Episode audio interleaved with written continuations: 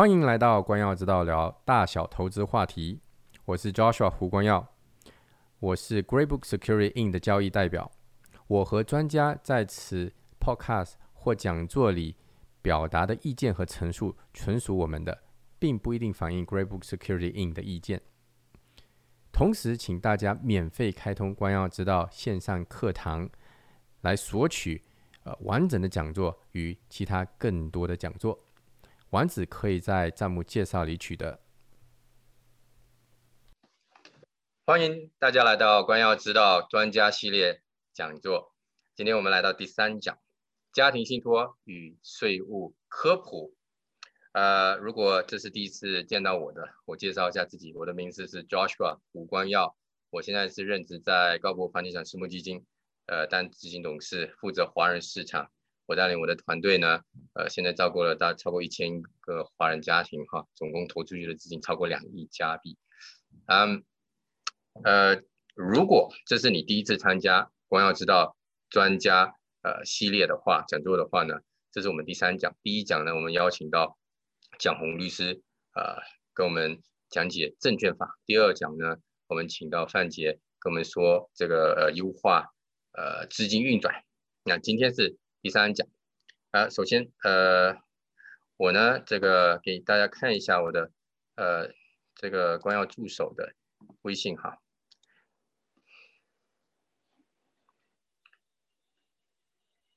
等一下哈，嗯，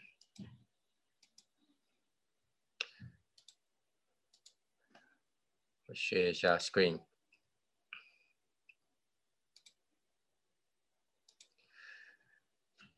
待会呢，呃，讲座结束之后哈，讲座结束之后呢，我们会，呃，我们会，呃，组织一个微信群，所以，呃，在场的观众朋友呢，如果你有兴趣加入这个微信群之后呢，这个可能有一些呃问题或比较容易连接今天的讲师讲呃讲师呢丁宇峰的话呢，你可以扫描这个光耀助手的微信号，同时呢。啊，我最近做了一个，最最近正在设一个光耀之道地产二十一堂地产投资课，正在还在陆续的在录制哈。如果你有兴趣的话呢，扫描这个光耀助手的微信呢，啊，就就把你的全名加上这个地产投资课呢，接我会把你拉到一个群，开始的时候我们会发到这个群里面。同时，这段疫情当中呢，我也开始了一个呃视频号。啊，到目前也录制了两百多个视频，叫“光耀之道”，在微信上面可以搜寻一下哈。那今天介绍今天的讲师啊，今天讲师是丁宇峰哈。丁宇峰呢，啊是 MNP 的税务合伙人。那我们公司恰巧呢，呃是这个 MNP 前十大的客户呢，所以当我跟这个公司的管理层我说，哎，我们想为我们的客人呃办一场税务讲座的时候呢，他们就。呃，就问呃，这个 MVP 里面到底有谁可以说中文的？那是去年的事情了。所以那个丁宇峰呢，宇峰也帮我们做了一场非常这个呃是实力派的这个呃讲座哈。所以今天邀请到他来为我们的客人加上一些群友做这个家庭信托跟税务的科普。那这个宇峰呢，从在各大会计师事务所都做过，呃，像 N N 怎样 P W C 呢，还有一些其他的事务所都做过。就待会可以请他呃介绍一下自己。那我呢，现在就将这个呃 slide 呢就交给宇峰了。宇峰，你要不要啊出来接过去呢？呃，谢谢周叔，谢谢谢谢。呃，大家稍等一下，我把我的。我把我的先把我的 video 打开，然后我再 share 一下我的 screen。好，那我就下去，你来。好的，谢谢。大家可以看到我的屏幕吧？教授，你可以看到我的屏幕吧？可以，可以看得到。好的。呃，太好了。那个感谢大家，呃，首先要感谢这个呃 Joshua 能够与呃有机会能够跟 Joshua 再一次合作，来参加这个高博资本的这个给大家这个不敢说是讲座啊，就是说跟大家聊天吧，呃，聊一聊这次聊一聊家庭信托。上一次呢，跟呃和那个 Joshua 和 Joshua 的朋友啊聊一聊那个关于一些呃投资的一些问题，然后这一次呢，我们聊这个家庭信托。呃，我姓丁，丁宇峰，我是呃 MNP 明诺会计师事务所的事务合伙人，呃，我的办公室呢就在万锦。在 Markham，在那个就在 Lex Steeler 的旁边，呃，大家如果从那路过啊，因为是 Steel 和那个 Woodbine 这个十字路口嘛，所以比较繁华。大家可能从那路过的时候看过我们的那个 office，就在 ISO 加油站旁边那个绿色的玻璃那个楼里面，就是我们的 office。因为疫情的关系啊，我们的那个 office 就暂时一直在关闭的情状态。呃，等于说我们在家都在家里办公，所以能有这个机会呢，通过这个视频网络平台的这个这个机会，通过 Zoom 和大家有一个见面和大家有一个见面。交流的机会，呃，非常感谢这个 Joshua 的这个高博资本。呃，我个人呢，呃，我是来加拿大留学，零一年来加拿大，然后在加拿大上完学之后留在了留在这里工作。呃，我本人呢住在。呃，我省我是在我是在不是在一来就不是在多伦多，我是在呃加拿大东部，在 New Brunswick，我在 University of New Brunswick 大学上的读的书，读的会计专业，然后毕业之后呢，在安永啊，在普华永道呃工作过，呃工作了六七年，那时候一直住在那个 St. John Brunswick，在 Halifax 生活过两年。我是一二年来到多伦多，在不同的会计师事务所辗转工作过，呃。加拿大前十大会计事务所工作过四家，然后最后有幸来到 MNP。一六年的时候，我加入了 MNP，现在有幸成为加拿大 MNP 的事务合伙人。这个都是一个是这个工工作中这个呃同事的这个帮助啊，也离不开的一些客户的一些支持。所以说呃一路走来，然后今天非常高兴有机会能有和大家有机会能够分享一些税务经验。呃，今天呢，这个讲座呢，一会儿呢，我首先会介绍一下我们这我们我们的公司，然后呢，关于家庭信托呢，有总共有这个六部分。六部分呢，前三个部分呢是关于家庭信托的一些介绍。呃，大家可能对公司啊，还有这个合伙人制啊都比较熟悉，而对于家庭信托呢，相对来讲陌生一些。呃，可能听说的更多的是一些 commercial 的信托，就比如说呃呃 mutual fund 啊，还有一些 rate 这个也投资上用的。而跟真正的这种跟个人息息相关那种家庭信托，可能大家知道了解比较少。所以呢，呃，我们会有一些简简基本的一些呃家庭。概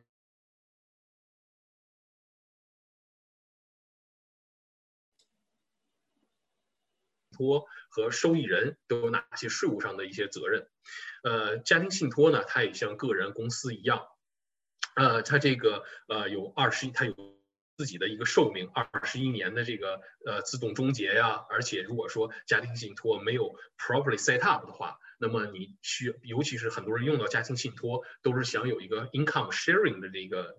就和家家里人分享收入的这个这个目的。但是如果这个家庭信托没有正确的成立的话，那么这些收入你给你的妻子、给死的、给你的 spouse 啊，或者是给你的孩子的，他给他们的收入会重新回到你的名下来打税。所以说有一些 trick。呃，另外呢。下最后三项呢，就是说五六七这三点呢，我就通过一些例子 example 来跟大家介绍一些常见的一些家庭信托。这里有如何用家庭信托来实现财富的传承，呃，如何用家庭信托来实现这个收入的分摊。最后这个海外信托，海外信托就是这个我们会有一只有一个 slide，就是一个就一个 cover page，但是给大家大致介绍一下这个海外信托如何运作的。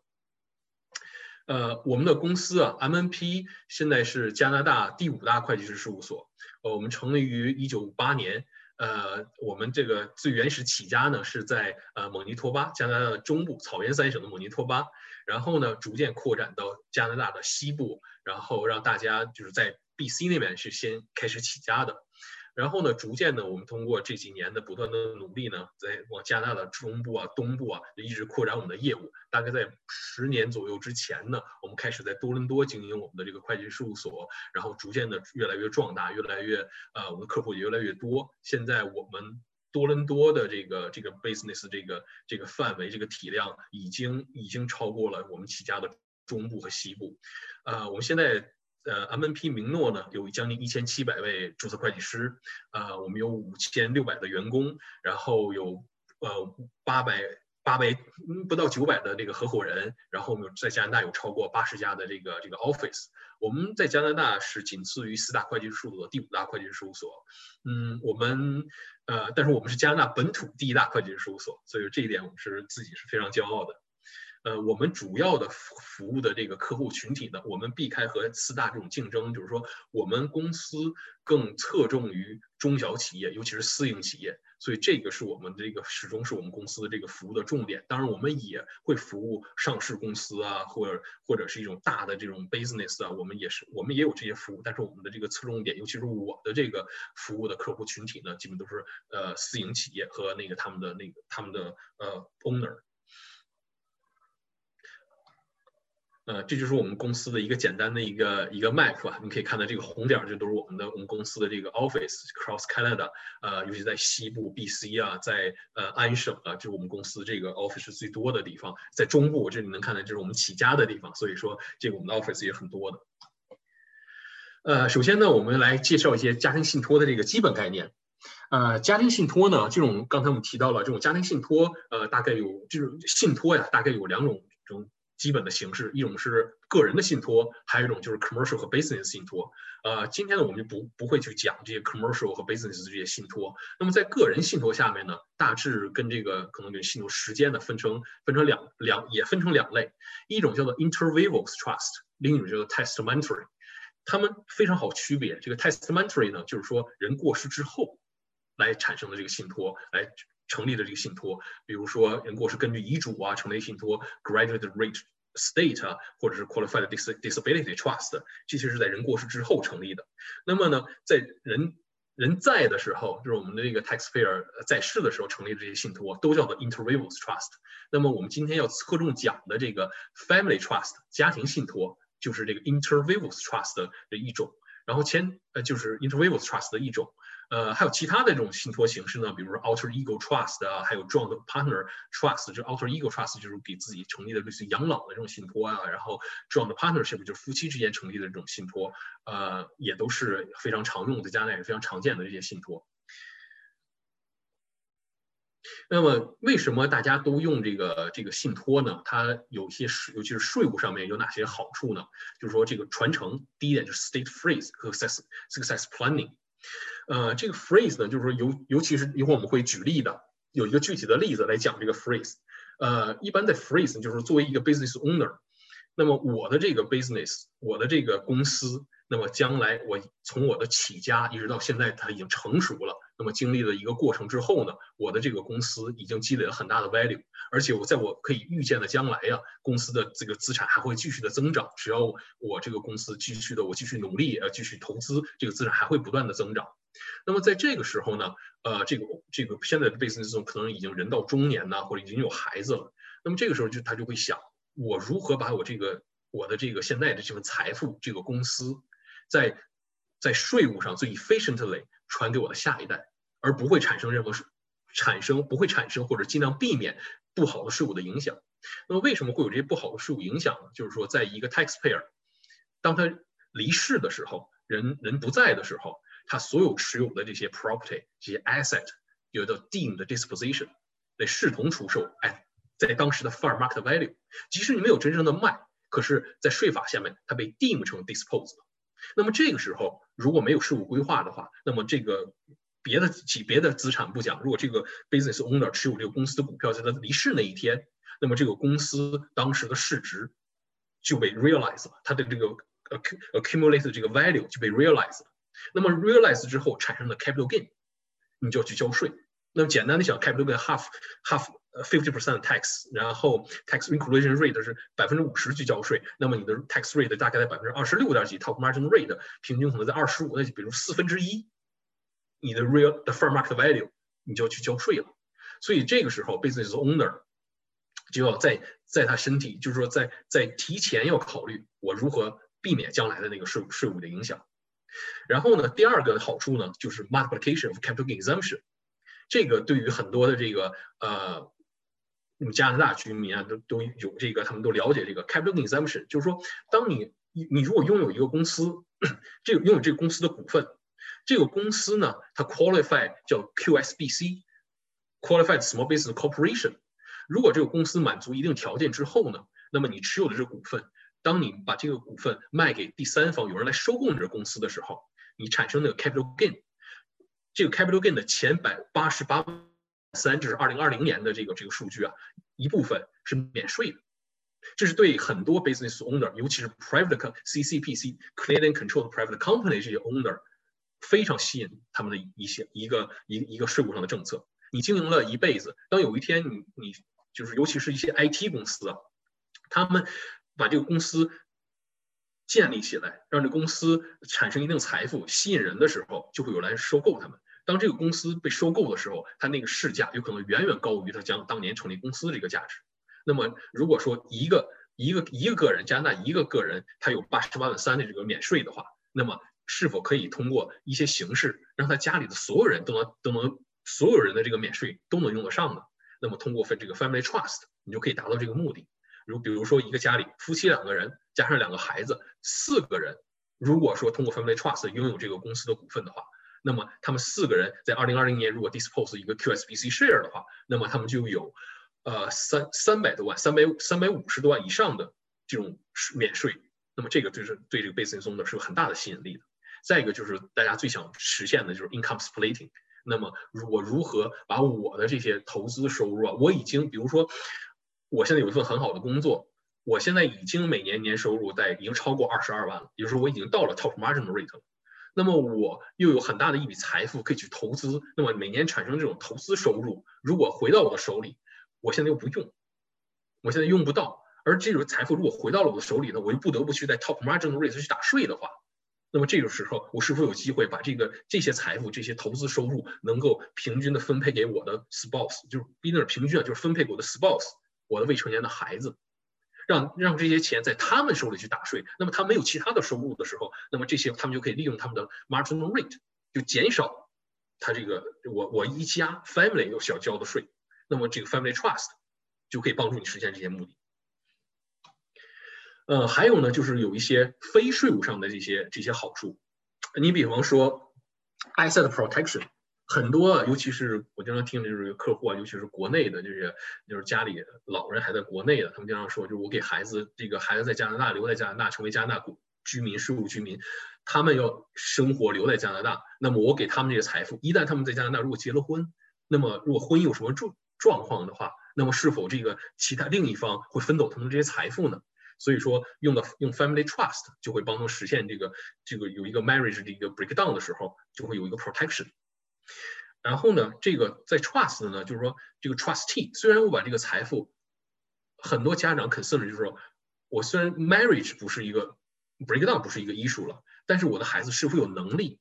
来来 manage 这个 investment？我现在有一笔财富给我的孩子，那么他今年只有二十岁，他还在上大学。第一，他是否成熟了，是否稳重了，他是否有能力去 manage 这个投资？他不会把这些钱去花天酒地，然后去浪费了这笔财富的时候呢？那我如何控制？如果只是我直接把这个钱打到他的账户，或者直接把这个投资给了他，我就没有 control 了。老一代的人就父母可能就失掉了这个这个控制权。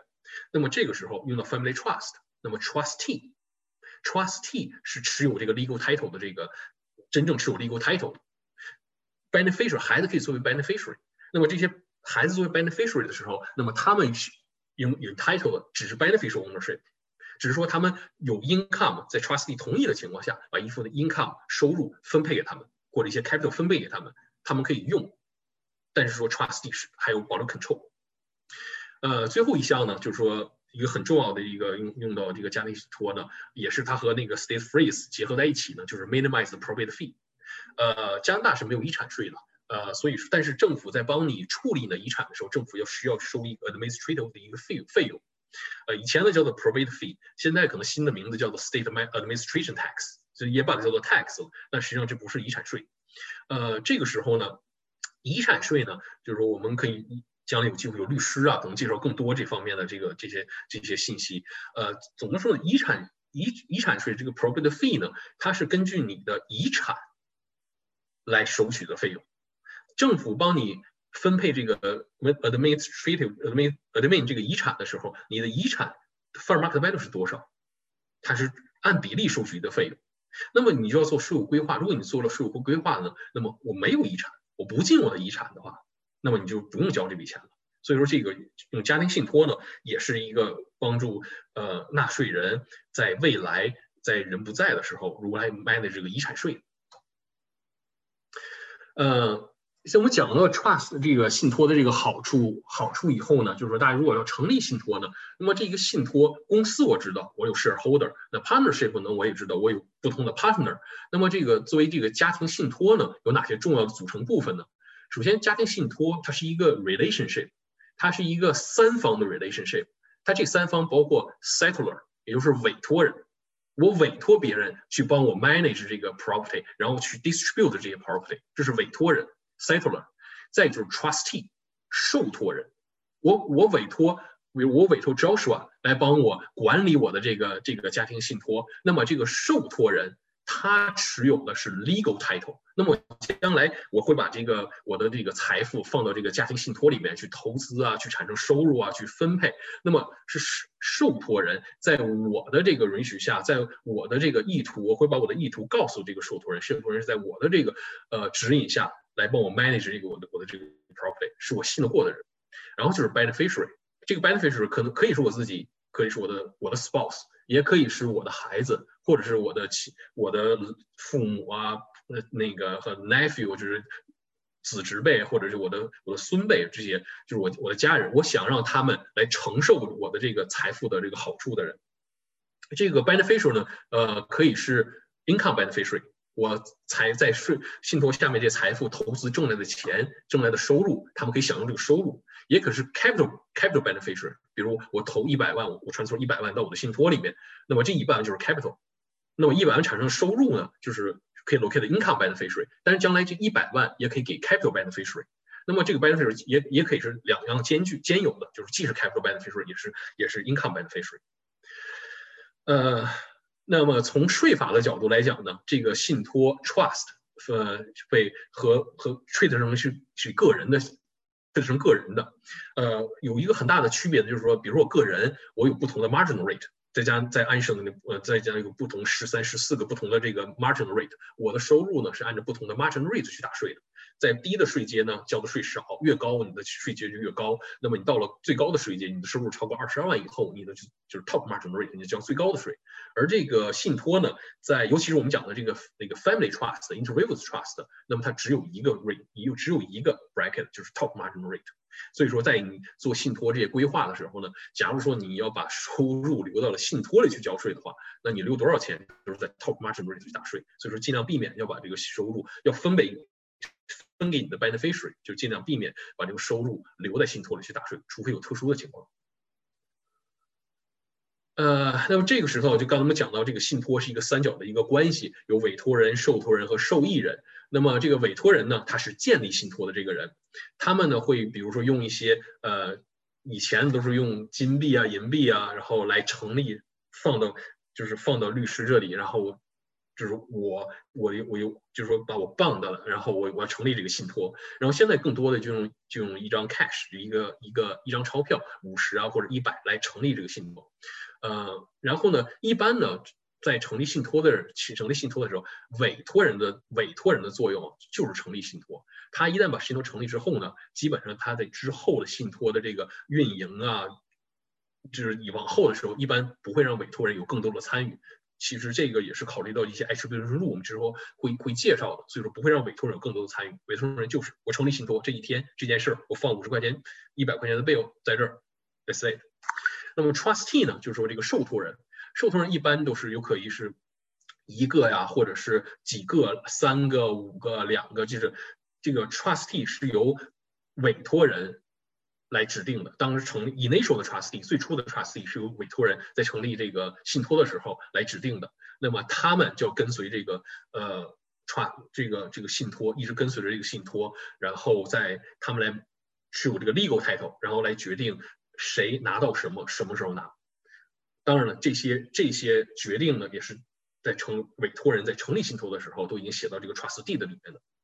呃，trustee 呢可以更换，呃，当然就是说有。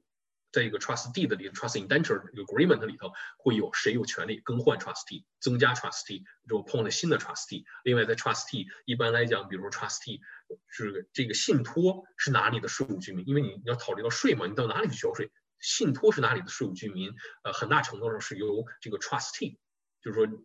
这个委托受托人他们是哪里的税务居民来决定的。所以说，这个当有一些受托人，比如说成立非成为非税务的居民的时候，那么你要保证这个你的信托还是加纳税务居民，因为你有很多的好处啊，都会都会牵扯。你只有在像是加纳税务居民的时候才能享用。那么在 trustee 有 trustee 要成为非税务居民的时候，那么新的 trustee，那么这个这个在他成为税务非税务居民之前，他就他就 resign，然后新的 trustee 就被指定出来。呃，beneficiary 呢，就是说，那么就是说 beneficiary 只有不能做决定，beneficiary 只是只是就是说享用这个 benefit。呃，这个就是一个简单的一个一个架构啊。刚才给大家讲的时候，可能大家对这个信托的这个印象，就是说还是比较模糊。那么看一下架构会会好一些。呃，在税法下面呢，一般我们做税务规划的时候呢，三角代表的就是家庭信托。然后呢，这上面有 trustee 来 manage 这个来来管理这个家庭信托。然后委托人就是这个 settler 来作为 initial 的 contribution，就把五十块钱、一百块钱这个这个这些这些个现金放到这个。就是这个信托里面，然后呢，呃，最之后呢，会有要么是 settler 或或者是有其他的 contributor 会把其他的这个真正这个家庭信托要来 manage 的这些 trust property 信托下面又 manage 这个比如一百万呢，或者是公司的股份呢，然后转移到这个家庭信托里里面，呃，然后家庭信托呢就就来，然后 trustee 呢就来 manage 这这些这些 investment，最后呢收入呢就 locate 一收入或者是 capital 会 locate 这些 beneficiary。嗯，当家庭信托被成立了之后呢，那么这个本身这个信托有哪些税务的责任？然后这个受益人在收到收入之后还有哪些税务上责任呢？呃，首先我们就要讲这个，有了家庭信托，你就要去在你交税之前，你要你要知道我这个家庭信托到底是 Canadian 可加拿大的家庭信托还是非加拿大的家庭信托。那么由家庭信托的这个 residency status 由什么来决定呢？那么这个。呃，家庭信托的这个这个 stat resident status，它不是由税法下面来决定的，而是不同的这个呃 case law 来，它是由 facts 你的这个你这个事实上的这个这些所有的这些 factor condition 来决定你这个家庭信托到底是哪里的税务居民。呃，那么根据这个非常有名的一个一个，就是说加拿大最高法庭的一个一个判决呀，就是说这个这个家庭信托是哪里的税务居民，取决于它的 central management 和 control。那么管理家庭信托的这个就等于说大脑吧，它在哪里？那么这个家庭信托这个就是哪里的税务居民？呃，一般来讲呢，就是说这个因为是因为是 trustee 嘛，就是受托人来管理这个家庭信托，所以受托人的这个。他们的这个这个这个他们是哪里的税务居民，往往来决定了这个家庭信托是哪里的税务居民。所以说，在选择税务居，在选择选择受托人的时候，一定要慎重。那么信托呢？信托的这个收入 taxable income 在信托里，它这个 taxable income 是如何计算的呢？那么就是说，呃，首先这个信托要去去投资啊，他们产生的这个 gross 的这个 investment income 和这个 net taxable capital gain 就是你的起点，然后呢，减去你这个要维持这个信托，你有哪些 expense？主要的一般信托来讲，主要的 expense 就是说，呃，accounting fee 啊，legal fee 这这两方面是最大的一个 expense。那么，呃，其他的这个，呃，一般来讲就是说，呃。这个这个开销，如果因为信托被 treat 成和个人是一样，在税法下面信托等于个人嘛，那么对于个人来讲，available 的这些这些 expense，那么对信托来讲都是 available，但是基基础条件就叫 reasonable。然后呢，还有就是因为信托最终它是要把它的收入，然后 located 到这个 beneficiary 给这个受益人，那么这些受益人要从信托拿来这些收入，那么信托把信托这个这个收入给到这个受益人的时候。那么这些给出去的这些这些钱也可以 deduct against 信托的这个收入，然后呢，最终剩下的这些钱就是信托的 taxable income。刚才我也提到了，因为信托和个人在税法上有很大的一个区别，就是信托，如果你把这个收入留到了信托里面，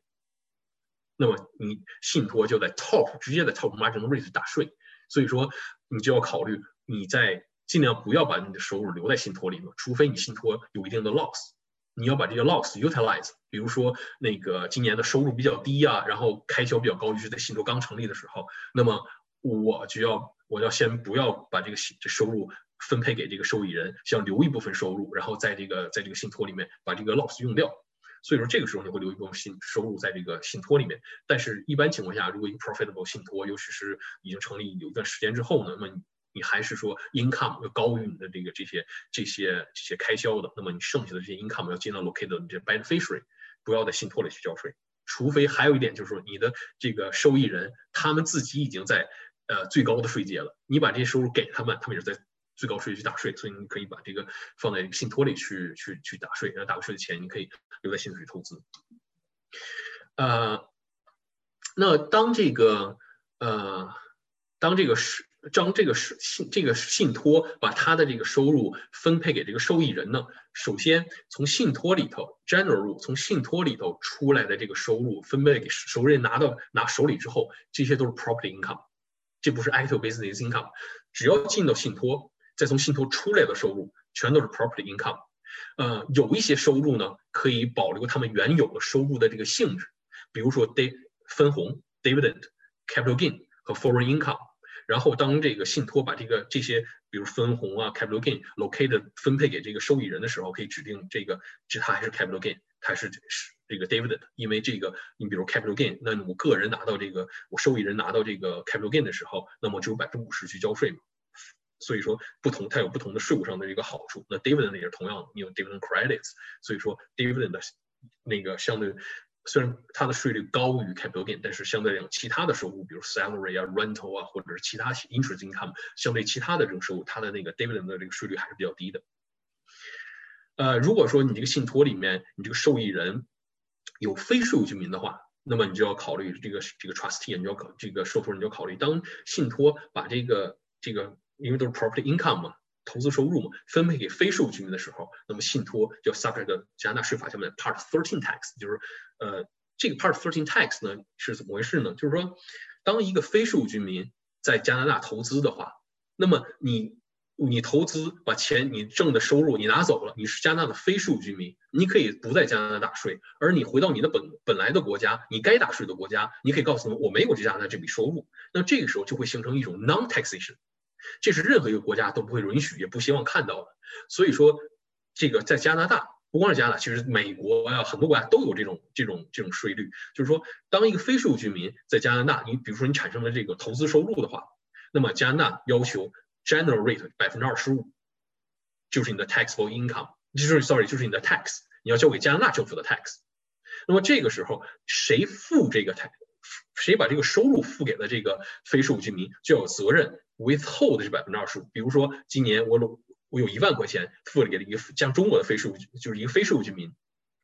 那么这一万块钱里头就两呃两千五百块钱就要拿出来交给加拿大的政府，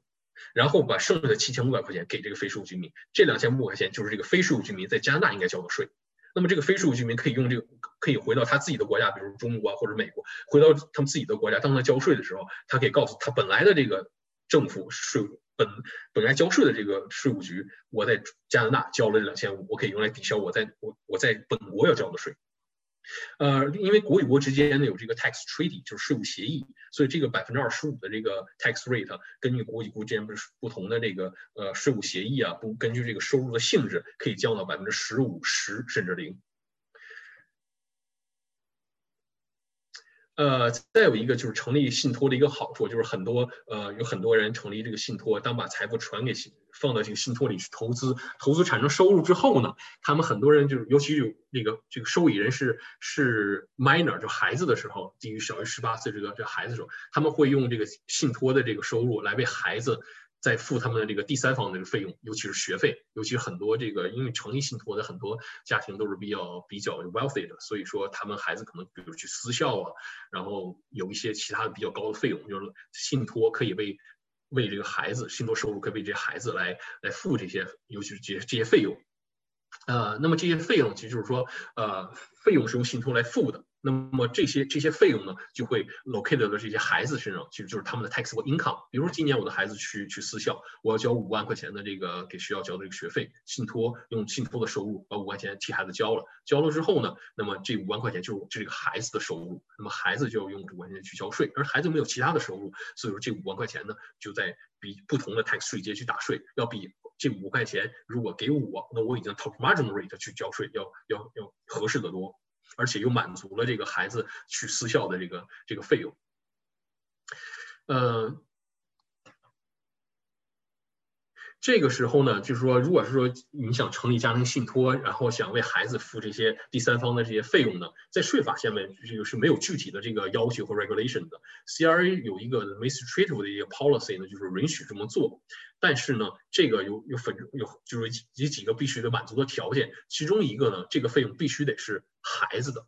完全是针对孩子的。你像我刚才提到私校的费用，那孩子肯定去，那你别人不可能 benefit。还有就是给孩子做一些一些 sport 啊，一些 care、education 啊，enjoyment，然后这些完全跟孩子有关的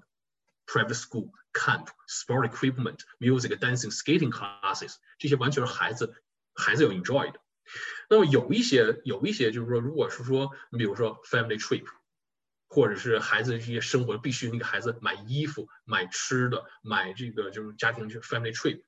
那么这些，如果你用翻为就是说这个信托来给孩子付这些费用的时候，那么可能就有一个问题，什么问题呢？就是这些所谓首先作为家长，你要有责任去提供这些为孩子提供这些这些，比如最起码的衣衣食衣食的住行这些东西。那么这些这些东西，如果是说家长应该提供的，那么这些是否真正是孩子所所必须的？还有就是，你可以给孩子买沃尔玛的衣服，在沃尔玛买衣服，可以在 Gap 买衣服，可以，你可以在给他买，可以买 LV 的衣服，也可以买买高级的衣服。那么这有什么区别呢？然后还有就是，尤其是 Family Trip，你用 Family Trust 配了一个 Family Trip，让孩家长带着孩子去，那么你这你这里面家长的这部分是多少？所以就有可能税务就会 deny 一部分这些这些 payment。那么如果被 deny 的呢，那么这些 payment 呢就没有相当于没有付给这些。这些这些孩子和这个受益人，那么就在首先要在那个信托下面去打税，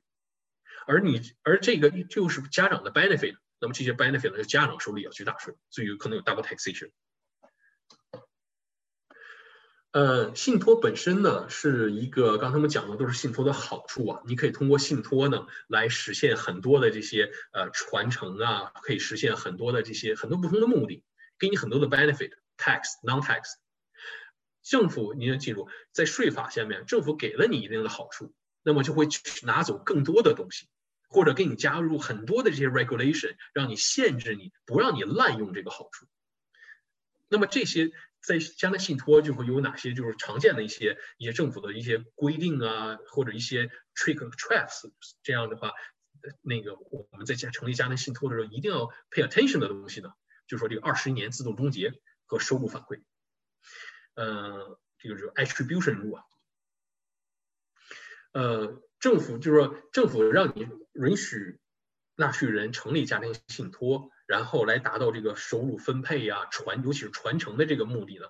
但是他给这个家庭信托加了一个年限，二十一年。所有的家庭信托呢，在二十一年的时候，advise advise 第二十一年 advise advisory 时候就会被 deemed 被 dispose。那么这个就是为了防止那个纳税人加拿大的纳税人通过家庭信托永远的来避税。那么这个时候呢，如果是说呃在二十一年之前没有任何其他的税务规划呢，那么你任由这个二十一年入来 apply 的话，那么这个信托就在二十一年的时候，就相当于我们一个自然人过世的时候呢，在 deem 的 dispose 所有的 asset at fair market value。那么这个时候。家庭信托就产生收入，产生非常高的收入，那么你就要去交税。所以说，在呃很多情况下，你可能看谁谁的家庭信托，呃，你可能看到这个一般家庭信托的名字都是很多就是成立人的有可能是 last name，然后中间有一个数字，呃，有一个尤其是二，比如今年今年成立的家庭信托，你可能会看到二零二一 family trust 家庭信托，呃，现在也有越来越多就是这个家庭信托呢是二零二一年成立的。也就是说，你完每一次你看到这个名字的时候，你要自动加一个二十一年，比如二零四二年之前一定要解散家庭信托，或者一定要做更多的税务规划来保证我的这个传承。其实你传承可以继续的，只不过用不同的家庭信托或用不同的方法来个来个来来执行。但是你一定不能让你的家庭信托在二零四二年的时候自动的 dispose。还有的很多人，还有现在有有一些那个有一些我们的客户，他们就就懒得去想我要还要去加二十一年。那么，比如今年成立家庭信托，我直接让我的家庭信托的名字就是二零二零四二，所以我每一次看到都会提醒我，二零四二之前我要做什么，二零四二我要做点什么，来让我的家庭信托来避免这个二十一年入。attribution rule，税法下面有很多很多的 attribution rule。那么这些 attribution rule 是什么？这个政府为什么把这些 attribution rule 这种收入反馈放在这些税法下面呢？就是为了避免纳税人通过，比如说把我应该是我的收入，把我的一部分财产。赠予我的 spouse 低收入的 spouse 未成年的孩子，让这些收入在他们的名下去打税，然后因为他们收入低，所以说他们交的税就低。这样的话，整个从一个家庭一个一个层面上来讲，全家的交的税就被 minimize 就被降低了。政府可以允许这么做，但是不希望纳税人把这些做法滥用。所以就加了这些很多的这些这些 regulation 和这些这个 additional 的税法来限制他们。Seventy five two 就是其中之一。如果说成立我们刚才说的这个呃成立税信托的这个人叫 settler 委托人，或者是往信托里头转移财产的这个人，如果说在他们是加纳税务居民而且健在的情况下，他们有权决定谁能拿到 what 能拿到什么。他们最终有可能就是在税务解散，或者是在一定条件下，他们转移到信托里的这些财产又会回到他们的名下，或者是在他没经过他们的允许，这些信托里的这些财富啊、收入啊不会给这个受益人。如果满足任何一个这些条件的话，那么税这个在信托下面产生的收入就要回到这些人的名下去打税。这个完全不是你委托人成立这个信托的这个初衷，但是如果说这个信托成立的时候出现了偏差，让这这三点其中任何一点成立的话，那么这个将来信托所有的收入就会回到这个这个这个不管是谁往这里 contribute 的那个人的名下去交税。在而且这还不是最 worst，最 worst 的是什么呢？就是说你一旦这个这个这这条这条税法下面这条这条法规被被滥用了的话，被用错了的话，那么你想解散这个信托，因为信托解散的时候，因为要你是避免这个信这个二十年之前，如果你想解散这个信托，那么你这个财富在二十年之二十年之中会不断的增值的。那么你你想解想解在正常情况下解散信托，可以说就是 roll over，就是在 cost base 可以把这个信托下面这些财富分配给你的受益人。可是，一旦这这条是吧 seventy five sub two 被被被 violate 的时候，那么这个当你 roll roll off 这些，当你解散信托的时候，所有的财富 deemed at fair market value，所以那个时候信托就 capital gain。所以这个这条路在成立信托的时候啊是非常重要的。再有就是其他的这些这些那个这些收入反馈的这些这些入啊，就是说，如果是说。你通过信托，然后是想要跟你的这个你的 spouse，你的另一半，或者是你未成年的孩子来来分摊这些收入，而你这个做法你又没有没有符合税法的要求的话，那么这些将来信托产生的收入，即使你信托把它分给了你的妻子和孩子，还要重新回到你的名下去打税。那么这些这些这这个入呢，有一些就是说可以规避的简单的规避的方法，就是说，比如说，呃，如果产生了 capital gain，那么你把这 capital gain 给了你的孩子的话，那么 capital gain 不会回来，还是在你的在你未成年的孩子名下去打税。再一个就是说，这个如果你孩子成呃到了过了十八岁，那么这些收入如果说呃到了你的孩子的分配给你的孩子呢，他过了十八岁也不会回到你的名下去打税。呃，另外再一个就是说，呃，如果说这个呃，作为这个把往这个信托里面转移资产的这个人，如果这个资产是尤其是以是以 bonafide loan，什么是 bonafide loan？就是说，那一会儿我们会讲到这个 prescribed rate loan trust 的时候，就是说，呃，我我收一个一定合理的一个利息，at prescribed rate。有现在的 prescribe rate C R A 指定的 prescribe rate 是百分之一，就是我是我我把这个我的这笔钱借给信托的时候是以借给信托，而且我收了至少百分之一的利息的时候呢，那么将来信托产生的收入，在还了我这个利息之之后，剩下的收入再再分配给我的妻子孩子，那么他们拿到就就不会这个收入就不会再回到我名下，那么在他的手里去打税。这个就是我们利用这个这个这个窍门啊，就是这个这个入啊，然后来来制定这个信托，来实现这个收入分配的这个目的。呃，刚才讲了这些是那个信托的这些构成，呃，信托的这个 taxable 信托如何去计算信托的呃 taxable income，然后受益人如何去交税。那么我们就是以简单通过三个例子来来向大家解释这个呃如何通过信托来达到这个家庭家庭的这个家庭财富的这个传承，然后如果通过信托呢，第二个例子就是通过信托呢，然后来实现这个分收入的分配。第一个就是传承。对于我们中国人来讲啊，尤其不光是中国人，就是亚裔啊，很多人最大的这个这个想法就是说，如何把我上一代这个财富传给下一代。呃，当然了，下一代如何用是一个问题，但是我首先我得把这个财富传给下一代，而以交最少税的形式，就是说可以规避税的形式来传给下一代。那么你我们考虑到传承的时候啊，一般来讲，就是说你你传承的时候肯定是一个呃，肯定你要传承一个能够持久。能够能够 last forever 的一个东西，你不可能像钻石啊、黄金呐这些东西，你要传承下去，你不可能传承一个就是我我就经常去就是我爱吃我爱吃豆腐，我把豆腐传给我下一代，过两天就长毛了，所以你肯定要传承这个传承一个能够持久、能够永久的东西。那么在税务在这个 business 里头，什么可以持久的、永久存在的，就是公司。所以说，如果听众有很多人拥有公司的时候，你要考虑我怎么把这个公司。传承给我的下一代。那么，因为公司，除非你要你你要是就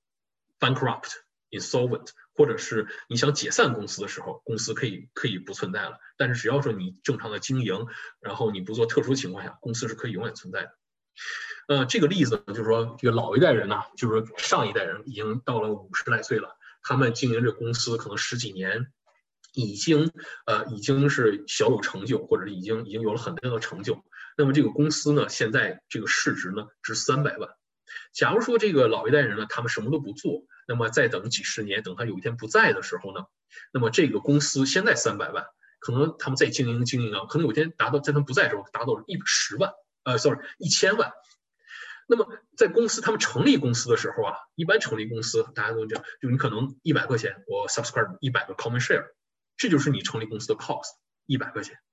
可能当他们不在的那一天，公司就值一千万的时候，那这个 cost 基本可以忽略不计了。那么那个时候的定的 capital gain 就是一千万。一千万的话，最简单的百分之四、百分之二十五的这个是去交税的话，那就是两百五十万。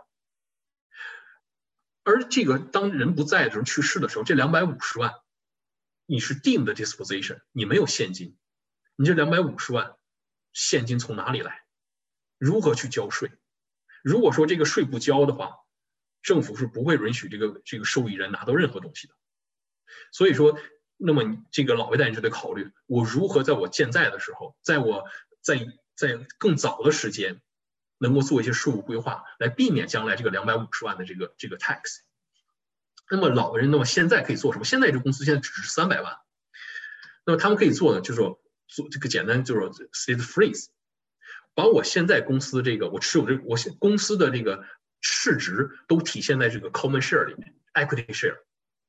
公司值三百万，也就是说这个老人现在持有的这些 equity share 有 voting right 的这些 share 值三百万。那么这个时候呢，因为老人老人会会做一个 share exchange，通过把这个 common share 还给公司，然后来重新 subscribe 叫我们叫做 freeze share。这些 freeze share 就是说，因为它叫 freeze 就冻结嘛，就把现在的这个。三百万的这个市值冻结在这些这些股份里头，然后呢，这些这些股份呢，它们的价值不会因为公司的继续的经营，不会因为时间再去增长了，就是它们的市值就值三百万。然后呢，再通过 family trust 来成立来 subscribe 新的 common share。那么这个时候呢，在做 freeze 的时候，这些新的 common share 是不值钱的，可能就是同样就像当初成立公司就值一百块钱。可是随着这个时间的推移啊。继续的经营啊，那么将来刚才我们举例一，就是老人不在了，可能值一千万，那么就未来的七百万就会在冻结在这个，就就会就会被这些新的 equity share common share 来享来享受，而这些新的 common 这些新的这个 equity share 这些 common share 呢，就是由来由家庭信托来持有的。这个时候，为什么我们用家庭信托来持有，而不是让这个？因为老一代人想要传给下一代嘛，那么他们五十岁的时候，可能下一代人，比如说二十来岁。为什么不让他们直接来持有这些靠 equity share 呢？那就是 control。二十几岁的年轻人可能还在上大学，他们是否有能力经营这个公司？他们是否会做一些老人不愿意见到的事情？他们的婚姻状况也没有稳定，甚至都可能只有男女朋友，甚至都没有结婚。那么这个时候，一旦说婚姻状况、婚姻出现问题的时候，是否会被人分走他们的这些财富？所以说，我们就会用这些家庭信托来持有这些 equity share。这个时候，老人不光是这孩子，就是老人、孩子都可以作为这个受益人。为什么也要老人作为受益人呢？因为这个老人呢，有可能你现在三百万，那么我们说到这个冻结的这些 share，那么这些 share 现在老人持有这些这些冻结的这个股份，将来他们资产不会再增长了。而老人他现在只有五十多岁，他可能还有三十年、四十年，剩下还有一一直到不在的那一天。那么这个时候，老人他需要钱的，他需要钱维持家庭啊，我需要生活、退休生活，或者或者他需要他们的娱乐啊，他们需要钱的。那么这个时候。这三百万的这个股份就会在每年不断的被 redeem，公司 redeem，公司有现金就可以 redeem，每年比如 redeem 十万，redeem 十万，redeem 十万，三十年之后，这些股份在就被 redeem 光了。那么最最理想的状况就是老人不在那一天，他们的这些股份就被不断的 redeem，就 redeem 光了。也就是说那个时候他们不再持有任何股份，你不持有这些东西，他们就不会进入你的你你的这个遗产，也就没有了遗产税。这个就是做这个税固化的这个目的。那么有的时候呢，有可能，比如果三百万，有可能老人就是呃，老一代人可能他们的是有一定的生活品质的要求啊，可能三万未必够。那么尤其在退休之后，买个游艇啊，买一个买一个那个买一个旅行车啊，去旅游啊，或者想买一个乡间别墅啊，可能三万未必够。那么这个时候，他们也可以作为 family trust 的 beneficiary。那么公司可以把这个分红啊。给到这个家庭信托里面，由家庭信托再分配给这个他的受益人，非受益人可以拿多拿少都可以，不一定是平均分配的。那么这个时候，信托也可以控制谁能拿到什么，什么时候拿到什么，拿到多少。那么这个时候，孩子也对孩子有一个控制。有的孩子想去上大学，信托可以把钱给他，在他手里交税，交完税之后他去上大学。有的孩子可以想要去自己经营其他的公司，那么信托可以把收入分配给这孩子，他们拿钱去做一定的投资，做一定的其他的其他的目的。这个就是我们做一个家，这个只是一个简单的作为家庭传承的时候，我们用到这个 family，如果用到这个家庭信托。呃，再有一个呢，就是一家庭信托啊，往往都是一个呃很少完全以独立的形式来存在的。像我刚才我们我们谈到的这个这个传承的时候，家庭信托往往是在税务规划里头和比如公司啊和这个其他的这个各种各种更多的公司不同的这个家庭信托来来一起来结合在一起用的。呃，家庭信托呃很少有记得很少有独立存在。那么在什么情况下家庭信托会独立存在呢？就是这一个最典型的例子就是这个 prescribed rate loan family trust。这个时候呢，呃。往往是一个什么情况呢？就是尤其是对我们这个呃国，就是说我们华人呢，有一个呃，可能会用，就是你们要考虑这个多一些。就是说，嗯，你比如说拿我来讲，我是在加拿大留学，我留在加拿大，我在这边找到了稳定的工作，然后有一定的收入，然后娶妻生子之后，那么我的收入完全可以满足我的生活需要，甚至我的收入可能已经就接近了这个 top margin rate。那么我的父母呢？他们还在国内，我是独生子。那么将来我父母的那个他们的这些财产呢，就是说他们有一天就会转转，就是可能会赠啊，或者是留给我。那么我现在我的收入已经达到了一定的，一就是已经到了 top margin rate，我已经我已经是我不需要更多的收入来维持我现在的生活。那么将来我的父母把这个财富传承给我之后，我再去用他们去投资，那么投资收入。如果我以个人名义去投资的话，那么产生的所有收入，在我不需要的前提下，还要到我手里去打税，我要白白给政府交税，那我替政府打工，替他们去交税，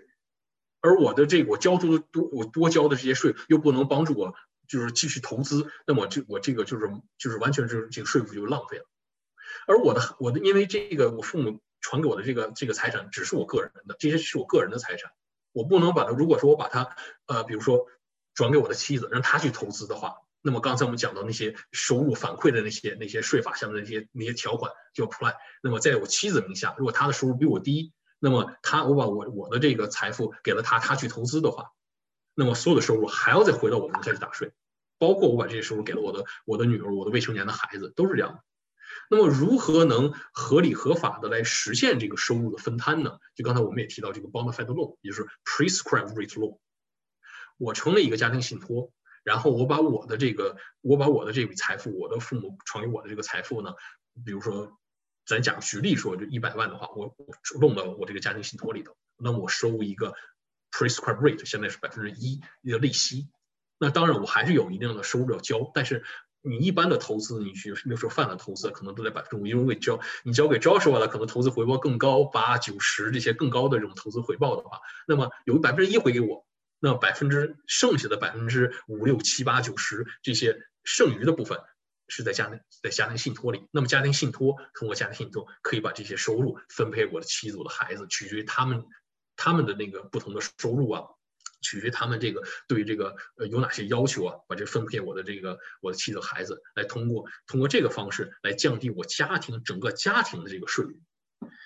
呃，这也是我最近做的一个客户做的一个一个一个税务规划，就成立一个这个 prescribed rate loan。我这个客户呢，一般成立这个信托还有一个好处，他成立这个信托除了要分派分担收入以外呢。还有一个目的就是他有一个呃，他有两个女儿，有一个女儿呃，大女儿是有残是身体身体身体是有残疾人，呃，所以说他自己他大女儿自己不能料理自己这个生活，所以他就担心他现在已经五六十岁了，他就担心有一天如果他不在了的话，谁来照顾他这个孩子？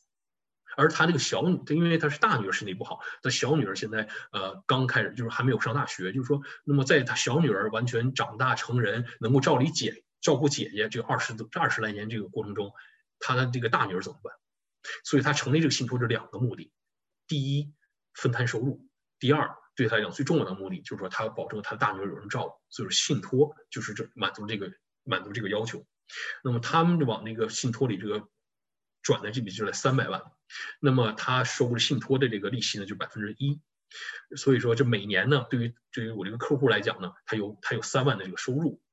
而这个呃，银行给的投资呢，每年有百分之五，总共百分之五的这个回报。那么每年呢，如果这三百万在这个信托里面呢，每年信托要产生十五万的十五万的这个这个 annual annual income。呃，那么这个就是两个不同的例子啊。第一个例子呢，就是刚才我提到这个 prescribe rate loan 了，你至少要收百分之一的利息。如果他只收百分之一的利息，那么总共的这个呃，如首先这样，如果没有这个税务规划呢，那么这个这个每年这个百分之十百分之五三百万的本金，这百分之五的这个回报会产生这十五万的这个这个投资收入，就要在他一个人名下去交税。那么他大概要交的税大概在四万五千块钱，就是假如说他没有其他的收入，也没有其他的 credits，那么他要交的税大概在四万五千块钱。如果说他把这个把这个成立的这个家庭信托，他只收百分之一的这个利息，那么对于我这个客户来讲，他每年有三万块钱的收入，而减去这个三万块钱呢，因为是因为这个信托又产生了下面产生十五万的收入，刨出这三万块钱给我这客户还他的利息以外，还剩十二万，十二万他平均分配给两个孩子，一人六万的话，那么他个人我的客户要交每年三千五百块钱的税，那么每个孩子在收到这个六万块钱收入之后呢，要交大概十一万的税，那么加起来呢？加起来，他们一家要交的税，成立了这个信托之后是两万五千块钱，两万五千一百块钱。而我这个客户如果说他不成立信托的话，每年他自己要交四万五千块钱的税。通过这个信托，他每年可以可以少交一万一万九，就将近两万块钱的这个税。如果在信托二十年的这个基础上，一万九千块钱乘以二十，那么他每他就可以省三十将近四十万的这个四十万的这个从税收就省四十万。那么这四十万他可以去投资啊，你可以每年每年你再把这个两万块钱重新再用去投资，那么这个这种利利滚利的这种不断的滚雪球一样的，那么他这个回报可能要超过四十万。那么再一种情况呢，就是说我如果如果说我这个客户他想的是，那么我要收更高的一点的利息，这样能不能保证每一个人是在就是说我们这个前提就是每一个他这个我这客户和他两个孩子都没有其他收入嘛，那么这个这个投资收入平均分配给每一个人。那么这个时候呢，每一个人就要交七万七千八九七千八百块钱的税，每个人的收入是五万块钱，对应的税就是七千八块钱。那么这个时候，他总共这个家庭要总共交的税呢，就两万三千四百块钱。这个时候，如果这个方法呢，那么他总共每一年省的税钱更多，两万一两万一千六百块钱。那么四十年二二十年的话，那么他可以省四十三万，就是这个这个方法要甚至要超过这个之前我们提到这个方法。这就是家庭信托来如何帮纳税人来实现这个家庭这个收入的分摊，最终来降低家庭整体的这个税务收入、税务你要交的税。呃，当我们讨论到这个 prescribed rate loan 那个家庭信托的时候啊，还有其他的一些要考虑的事情，就是说，你像刚才我这个客户，就是他一次，我现在。这是他引第一次，就是我现在有三百万，我要把这个放到家庭信托里。其实他还之后还会放一些钱在这个家庭信托里。那么我我第一次已经放了三百万进去了，那么等到下一次再把这个钱放进去的时候，我是否还能用这个百分之一这个利率 prescribed rate 呢？是可以的。只不过因为这个百分之一 prescribed rate 是根据这个现有的这个 bank rate，它也是在不断变化的。呃，之前其实在一七年之后，一七年到一八年之中，这个 rate 是从一涨到了百分之二的。然后后来因为这个疫情的影响，又从百分之二，应该是在去年，呃，去年，呃，是一九年，呃，Q three 的时候又降回到了百分之一。啊，应该是去年 Q3 的时候又降回到了百分之一，百分之一呢是以前有甚至更高的时候，但是百分之一是一直是最低的这个这个 interest rate prescribed rate 历史上是最低的，所以说现在因为这个又降回到了百分之一嘛，所以说有很多的客户很多的家庭有那个有一定财富的家庭都会考虑就是成立这个 prescribed rate loan，因为你要你要 take advantage 这个百分之一的低低利率，所以说就将来如果这个客户他将来想，比如说两年之后。那么他又想再追加往这个信托里再追加三百万的话，那么你要考虑两年之后这个 prescribed rate 是否还是百分之一了？有可能两年之后过了疫情，经济蓬勃增长了，那么政府会把这个百分之一调节到百分之二、百分之三，那么那时候你要差这 interest 就是百分之二三了。那么对于我这客户来讲，本身他就要收一个有很大的、很高的收入了。再一个就是家庭信托，同样这个这种信托也要它的寿命也是二十一年，所以说你要在二十一年之前你要考虑一他其他的一些税务规划，然后再就是哎我刚才提到这些 H B 税入啊，虽然它是 pre 这个家庭信托一种，但是它也是家庭信托，所以那些呃税法下面的收入反馈啊这些这些这些条款呢也要当心不能被触犯，所以说成立信托的时候一定要 pay attention。呃，这是你的会计师和你的律师一起一起来来执行的这个，呃，最后呢就是再有一个就是叫 tossing，现在这个是税法下面最呃应该近几年最热的一个一个话题，叫 tax on split income，